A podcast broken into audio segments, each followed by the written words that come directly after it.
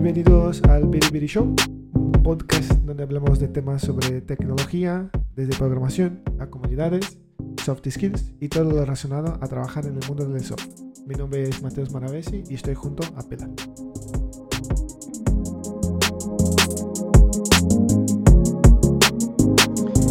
Buenas, buenas. Bueno, hoy se me olvidó el tema. Íbamos a hablar de un tema que es muy importante, que es las capacidades. ¿Cómo? No, Lo dijiste eh, muy bien vos.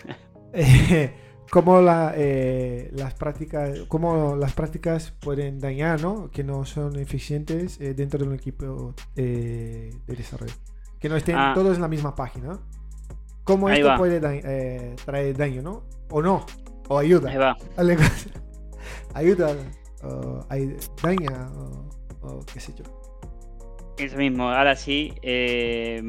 Porque lo acabamos de hablar, pero tengo memoria de, de Sí. bajito y me olvido rápido. Pero, claro, vos en un equipo, o sea, para introducir mejor el tema, es eh, tener ciertas prácticas de ingeniería, ¿no? Hacemos TDD, pair programming, Ahí. no sé, tenemos Trend-Based Development, eh, no sé, las prácticas de Extreme Programming, ¿no? Y- o hacemos otra cosa. Y también hay un tema de seniority, hay un tema de experiencia, hay un tema de conocimientos técnicos, ¿no? ¿Qué pasa en un equipo cuando hay diferencias en Eh. las competencias técnicas y cuando hay diferencias en las prácticas? ¿No? ¿Sería eso el tema? eso es eso es cómo o sea y, y esto se puede convertir en ineficiente Ok. entonces la pregunta La, pregun- la es esta. respuesta es sí. Listo. Listo. Eh, bueno, Chao. muchas gracias. gracias a la gente. Em, bueno, no sé, ¿qué, qué vos, Mateus? Sí, bueno, es que no quiero ponerme aquí lo el listo, ¿no? Pero quería, pero a ver, creo que estaría bien entender qué queremos, cuál es, eh, porque hay un tema de ineficiente, ¿no? Es que daño y tal. Pero tendré, eh, yo empezaría a decir, bueno, ¿qué entendemos por ineficiente, ¿no? O ¿Qué daño puede traer? Porque, por ejemplo, si te, porque el equipo está... A ver, a ver empezamos de, de la base que el equipo sí o sí habrá gente que no, no tiene el mismo nivel de conocimiento, ¿no? Total. Esto, listo. No hay mucho que, que decir. De ahí entonces, eh, la ineficiencia para mí, o si empezamos de, eh, de ahí, lo que más ineficiente creo que el problema está cuando el equipo no está de acuerdo con las prácticas. Ahí no es más un tema de ineficiencia, sino de ot- otra cosa. Si no están de acuerdo con las prácticas, creo que hay un problema cultural también, ¿no? O sea, Por ejemplo. la cultura de, de ingeniería no están claras, ¿no? Porque em, yo creo que hay un punto donde los equipos tienen autonomía, pero hay ciertas prácticas, ¿no? Que uno quiere fomentar y tener en un equipo que si hay personas que están en contra de eso, bueno, están en contra de la cultura de la empresa, ¿no? Y yo creo que ahí hay un problema de hiring, primero, ¿por qué están esas personas contratadas si están en contra de la cultura de la empresa? Si faltó información, si faltó alignment, ¿qué, qué faltó? Eh, porque, por ejemplo, es normal, digamos, yo tengo muchos amigos que son también están en la industria y no quieren saber nada con pair programming. Dicen, no, a mí me das una, una, una story y yo la hago a las 3 de la mañana, la hago cuando quiero, te la hago y mientras que cumpla mis objetivos ya está, ¿no? Decime qué Mm. tengo que hacer y yo voy y lo hago, pero no nada de programming, no me pidas nada.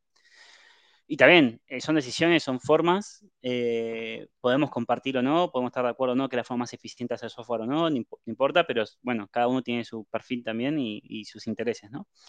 Pero entonces esa persona, si vos tenés una cultura eh, de ingeniería donde querés fomentar la extreme programming, eh, haces, haces programming de forma cotidiana, constante en tu, trabajo, y ese perfil no es el más adecuado para entrar en tu empresa.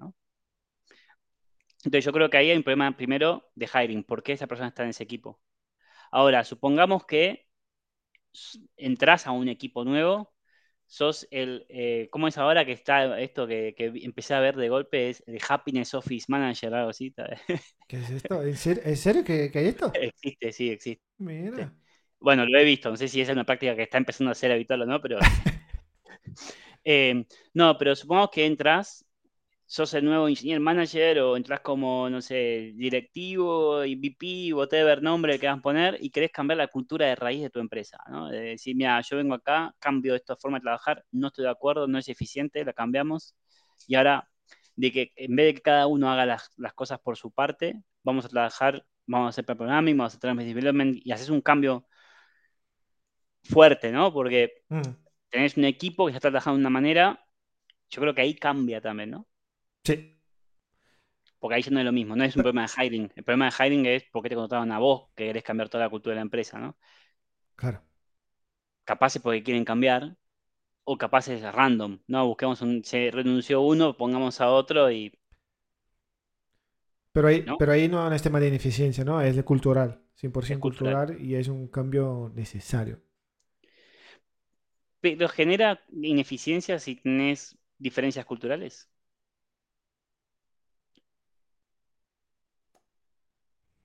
Eh, a ver, en este contexto que estamos hablando, sí, ¿no? Sí.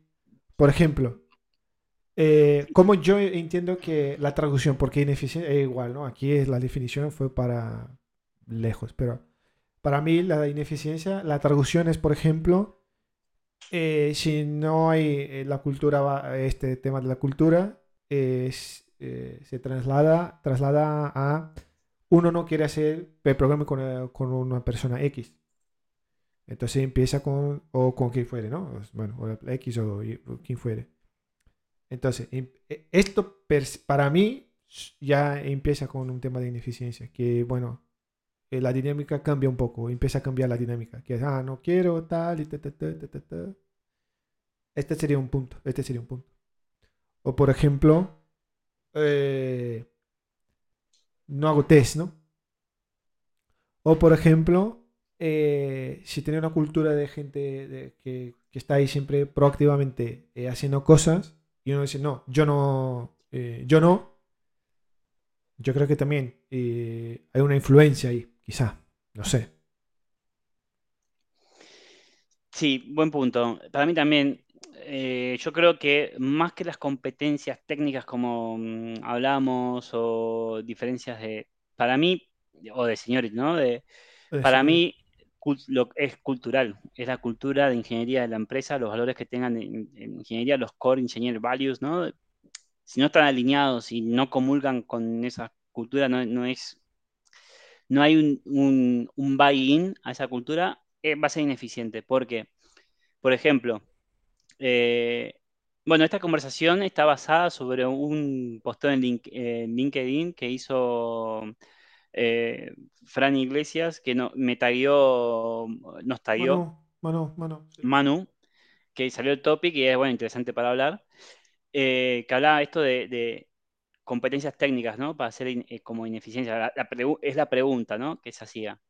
Y para mí, si vos tenés determinado seniority que supongamos que uno es senior porque, no sé, tuvo 15 años en la misma empresa y es senior, pero no necesariamente tiene la experiencia de otro senior, ¿no? O sea, que puede tener 5 años en la industria, pero está mucho más avanzado o lo que fuere, ¿no? O sea, años de experiencia no te traduce en seniority, ¿no? Pero supongo que tenemos dos seniors que llegan a ser senior y tienen diferente background, tienen diferente experiencia y diferente forma de ver las cosas. Si eso genera una eficiencia en el equipo, para mí el problema es cultural, porque quiere decir que hay un problema capaz de egos, de que alguien quiere tener razón sobre el otro, de que no están colaborando. Para mí es más actitudinal que técnico. Claro, pero ahí estoy de acuerdo, ¿eh?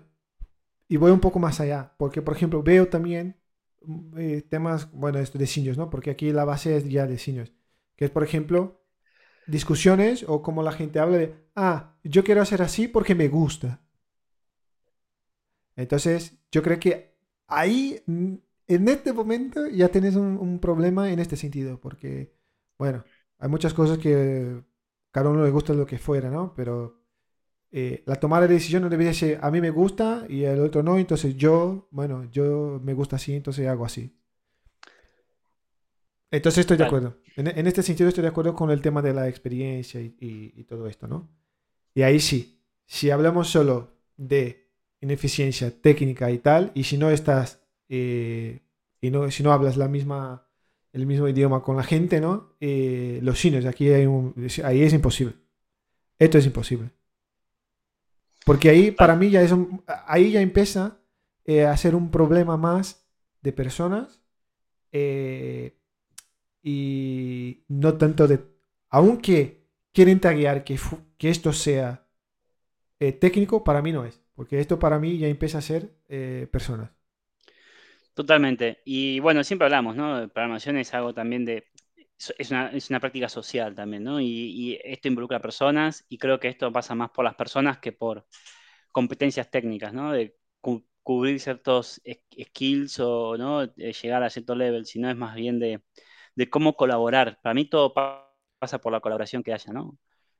Sí o sea, la gran parte, ¿no? Es colaboración, porque pues es verdad que hay un punto que vos puedes tener las mejores intenciones, ser más colaborativo y todo, pero es verdad que hay un punto donde necesitas tener competencias técnicas para tomar buenas decisiones, ¿no? Porque si vos tenés un equipo que son, no sé, cuatro developers, pero ninguno tiene experiencia, son súper colaborativos, ¿no? Y están alineados con todas las prácticas, pero no tienen el background técnico para tomar ciertas decisiones, tampoco van a llegar lejos, ¿no? Porque, bueno, creo, capaz van a aprender rápido, que es positivo, pero les va a costar, ¿no? Va a ser un dolor eso también, ¿no? Entonces, es verdad que a veces ya llega un momento donde si tenés alineamiento mm. cultural, empezás a tener necesidades técnicas, ¿no? De decir, bueno, ahora llega el momento de hacer un, para subir el nivel general necesitas a alguien que te pueda subir también con competencias técnicas, ¿no? Eh, por ejemplo, una, no sé, migración eh, de una base de datos a otra, ¿no? Que puede ser complejo, eh, no sé, qué sé yo. Eh, hablamos mucho en, episodios pasados de monolitos sí, monolitos no, microservicios sí, microservicios no, el modulis, hablamos de eso, ¿no? También estas competencias técnicas para llegar a tomar buenas decisiones. o tomar decisiones fundamentadas con assumptions si no funciona, tener esas competencias técnicas también de decir, aprendimos de esto, validamos esta assumption, ahora el siguiente step es este, ¿no? Y cómo poder salir de ese problema. Yo creo que también, capaz cambio el tema completamente, pero a, veces, haciendo, mientras más seniority tenés, si haces job hopping, puedes llegar a tener un problema, que es no te terminás de ver y no terminás de hacerte responsable de tus propias decisiones y no terminás de validar esas assumptions, entonces capaz hiciste una migración de un monolito a microservicios y te fuiste de la empresa y pensaste que fue exitosa esa migración y te das cuenta seis meses después que no, pero ya no sos parte de la empresa, entonces no tenés ese aprendizaje. ¿Qué es lo que te puede llegar a pasar? Es que en la próxima empresa tome la misma decisión, bajo los mismos assumptions, en vez de haber aprendido eso, ¿no?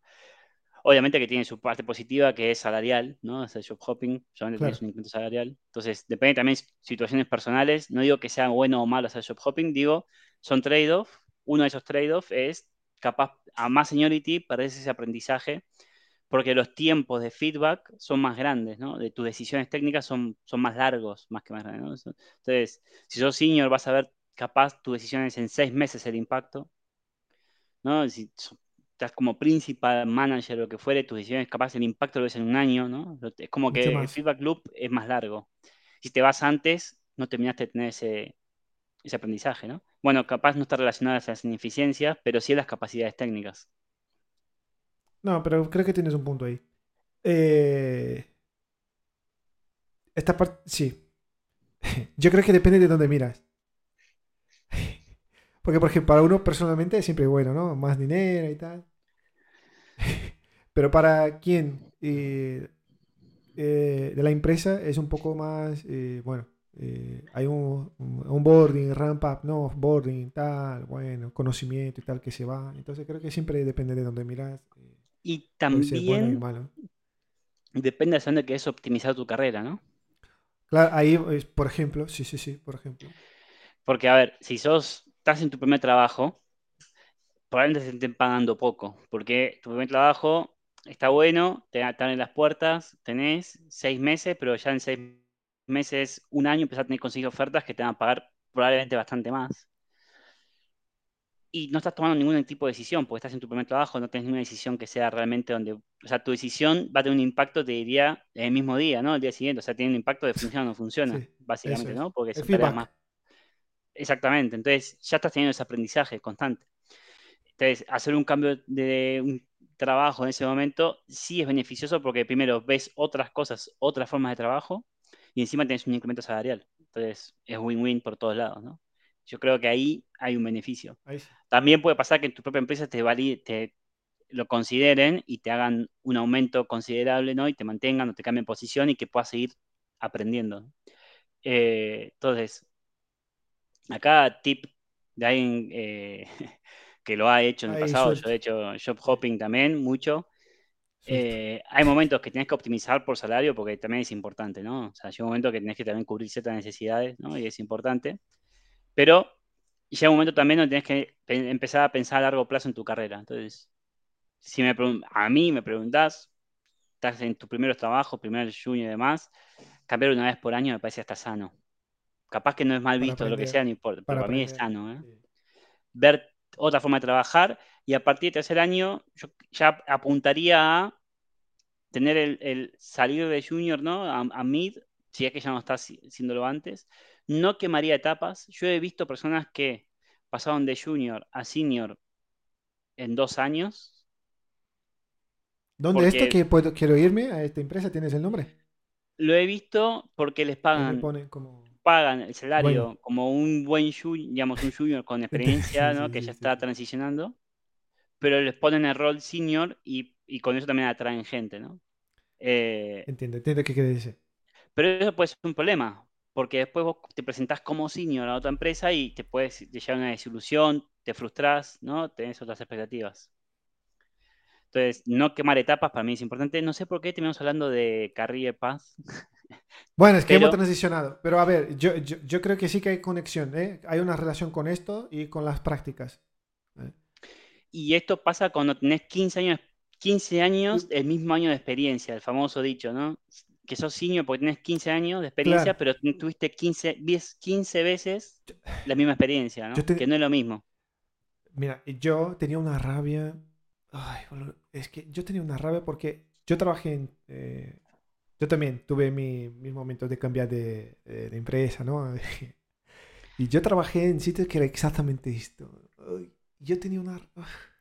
Era una rabia porque era justo esto. O sea, eh, tenía los senior, ¿no? Yo no era el senior, yo era. eh, el primer nivel, no sé qué. Bueno, no, primero no, bueno, un poco más ahí, casi, casi. Y estaba claro, ¿no? Estaba claro que, o sea, el gap eh, entre el, o sea, del senior o con la gente que estaba ahí que no era senior, pero bueno, respeto a todo, ¿eh? A eh, prácticas técnicas eh, o a cultural fit también. Y era, o sea, f- me, me generaba un poco de rabia. Pero bien, a ver, espera. Bueno, a- al tema. Si esto pasa, yo creo que también puede, eh, hay una influencia en eh, negativa en las prácticas que tiene en tu equipo.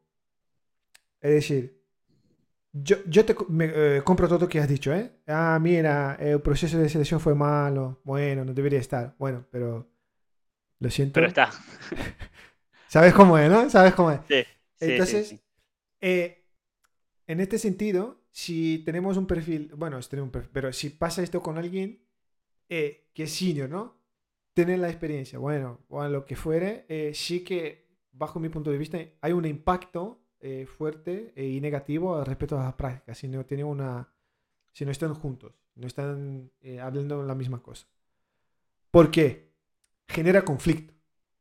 Y el conflicto malo no es bueno. El conflicto negativo.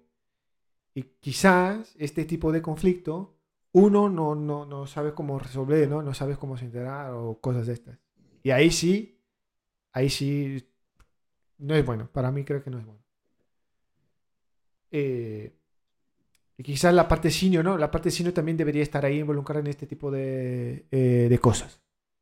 De decisiones o de manejar ciertas eh, situaciones. ¿O no?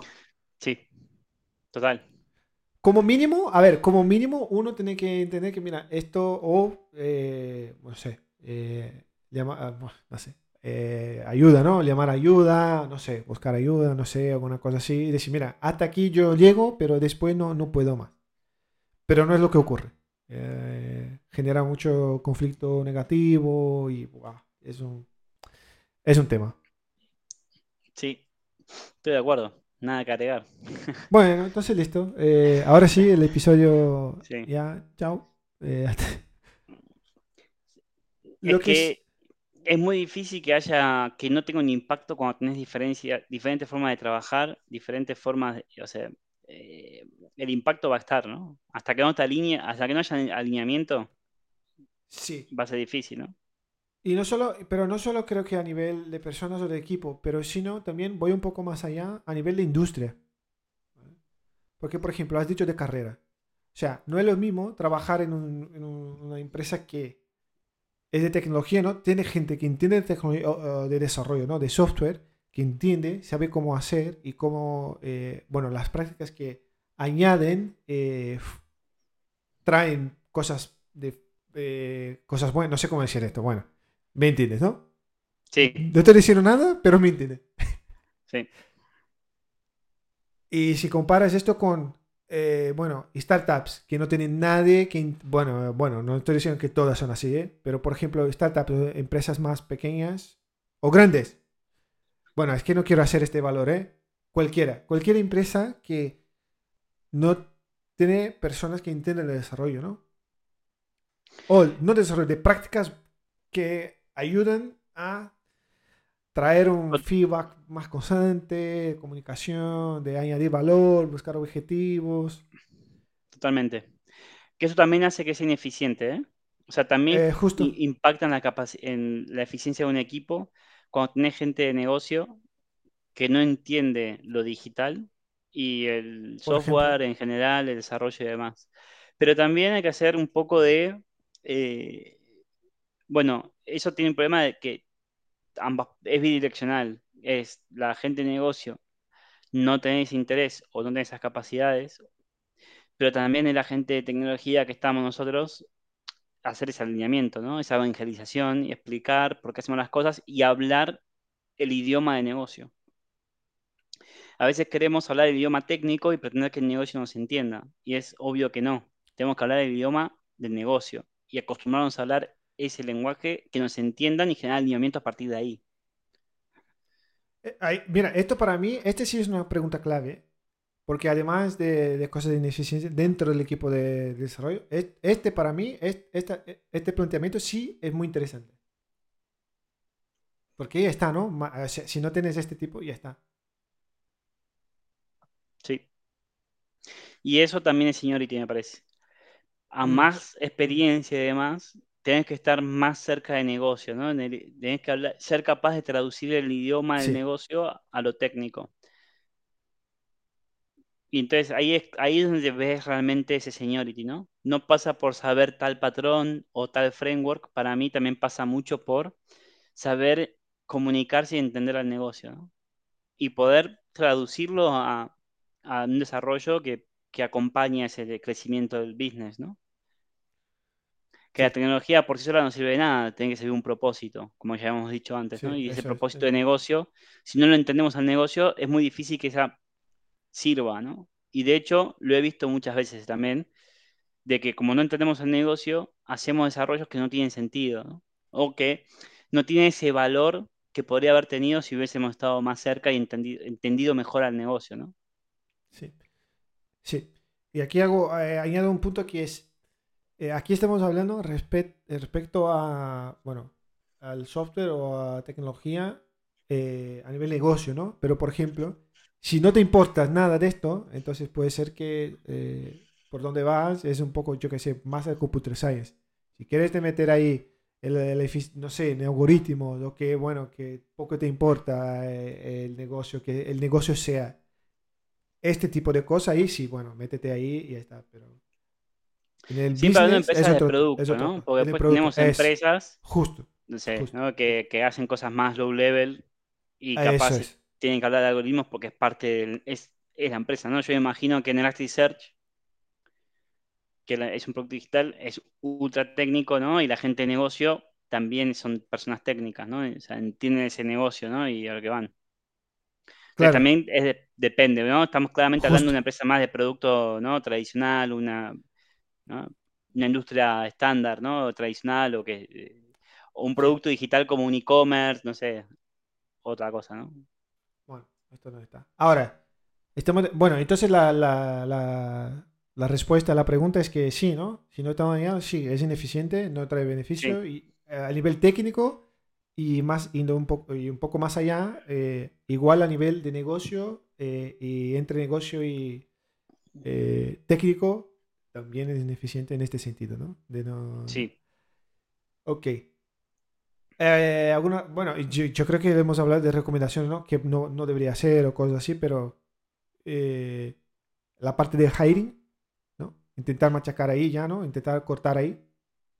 Sí, pero veces es difícil, ¿no? También. Bueno, esto es difícil, pero bueno, es un intento, ¿no? No te dicen que... Sí, porque también es difícil eh, a veces en un, en un par de entrevistas realmente entender, ¿no? Ese perfil, si es acorde o no, pero yo creo que clave es ser explícitos, ¿no? Y, y las Mm. expectativas claras y no vender humo. Lo que hacemos aquí. Sí, estoy de acuerdo. Lo que hace- No, no venderle humo al candidato, ¿no? Que decir, mira, No, sí, sí, la empresa sí. hacemos, eh, no sé, nos dice, no, no quiero hacer pepper, no, no te preocupes, acá no lo hacemos, y cuando entre, no, acá hacemos esta práctica, o al revés, candidato que diga, no, yo busco hacer TDD, te digan, sí, sí, dale, y después cuando se entras, se incorpora, te das cuenta que es todo legacy, que no hay nada, ¿no? Y, o sea, tampoco, porque vos ves en todas en- las posiciones siempre te ponen, viste, la lista de elementos que tenés que saber, TDD está siempre, y yo lo he visto poco también, ¿no? Seamos 100%. realistas también, ¿no? 100%. Entonces, hay muchas cosas como que ponemos, tiramos prácticas random que, que después, bueno, eh, es como un poco, bueno, ya fue, pongamos todos los tags, todo lo, el hype, ¿no? Y, P- ¿Puedes decir un, un tema de esto? sí, Ah, dale. No, no, si no te, te olvido. Dale. por, por si no quedó claro, también creo que prácticas de Screen Programming son ultra importantes. Creo que esa es la forma, la mejor forma que, por lo menos en mi opinión, es la mejor forma de hacer software, ¿no? Practicar TDD, hacer pair programming es muy importante. Eh, no estoy diciendo poner cualquier tag y hacerlo, ¿no? Al contrario, seamos consistentes también, ¿no? Sí. Y saber lo que, lo, lo que ponemos, ¿no? Hay una curiosidad que yo, eh, en las entrevistas que, bueno, estuve, ¿no? Eh, he tenido el placer de estar. Eh, una cosa que siempre me llamó mucha atención es que cuando uno hace referencia al DDD, o sea, vi, vi- o sea, vi un cierto patrón eh, que siempre dicen, no, no, no, sí, DDD, yo conozco, sí, sí, sí, todo tranquilo aquí, bueno, siempre estoy al día a día, ¿no? DDD, Domain Driven Development, ¿no? No, no, eh, pará, espera. Ya empieza mal porque no es development, quítale el development, quítale, quítale que no es development. Ya, ya ahí creo que ya te dice un poco bueno, pero eh, cuidado, cuidado, cuidado. Ahora, ¿tenemos alguna cosa a aportar más a este tema? ¿O no? Eh, Como no, creo que, final. creo que dijimos todo, ¿no? Sí, Y pero también, no, sí, creo que un tema más que quiero también aclarar, porque creo que capaz se puede malinterpretar y, y es, para mí, job hopping y, y cambiar de trabajo y cada un año es bueno y malo a la vez y va a depender de en qué situación estás. Me parece que es bueno en el sentido de tu, si es una cuestión económica y lo consideras como tal. Em, pero a determinado seniority hay que tener cuidado con hacerlo muy rápido porque también puede tener, te puedes, puede ser contraproducente en, tu, en realmente ese aprendizaje, pero también de- depende hacia dónde querés optimizar, ¿no? Si optimizás, porque también son intereses, ¿no? Eh, si querés realmente tener una carrera eh, y hacer mejor nuestras prácticas, ¿no? Mejorar nuestras prácticas, tener más herramientas, eh, tener, no sé, mejorar holísticamente como profesional en la industria, te empieza a dañar llegado a determinado momento, ¿no? Pero ¿cómo creo que dañar? es muy importante que cuando empieces a hacer eso, tengas cubiertas tus necesidades económicas. Entonces me parece que ahí hay que tener un trade-off, que las personas tienen que también ser, o sea, entender que su carrera no es solamente cuánto cobran a fin de mes hoy, es su carrera, ¿no? Hacia dónde se van a desarrollar y tenemos 30 años de carrera, ¿no? Entonces también hay que ser, pensar a largo plazo, no solamente a hoy, pero es importante cubrir necesidades mínimas hoy también, ¿no? Porque hay que pagar un alquiler, hay que hacer, no sé, hay que vivir también, ¿no? Entonces, es verdad que haciendo job hopping uno puede incrementar su salario mucho más rápido que estando en la misma empresa. Pero tengan en cuenta, es la teoría de Herzberg, ¿no? Es decir, bueno, eh, la parte de higiene y satisfacción, ¿no? La higiene es salario, te, cubre. Después ya cuando ya ganas más de eso, ya te deja de, de, cambiar, ¿no? Entonces, fíjense, cada uno tiene su, su, nivel y sus necesidades y demás. Es, bueno, realmente, ahora, ¿para qué lado que es optimizar, ¿no? Pero no dejen de pensar en su carrera también profesional y dónde se quieren desarrollar a largo plazo, ¿no? Porque te puede impactar, pero puede que a corto plazo te beneficie. Entonces, hay que hacer un trade-off, un balance y tomar una buena decisión. No me parece mal que se haga en determinado momento de la carrera esto así de cambios rápidos, como solamente optimizando lo salarial, y otros momentos de tu carrera que optimices el aprendizaje y el crecimiento de carrera más a largo plazo, ¿no? Son, creo que son momentos de cada persona y, mm, no me gusta cuando eh, a veces el, término mercenario, el término de job hopping, como se ve negativo, bueno, hay que, eh, tener cuidado, ¿no? Porque cada persona es un mundo, tiene sus, sus necesidades también, su, su contexto, y a mí me parece que es válido hacer ambas, ¿no? Eh, durante un determinado momento de tu carrera. Y es normal también, ¿no? Entonces hay momentos que tenemos que optimizar para cierto lado y otros momentos que podemos optimizar para otro.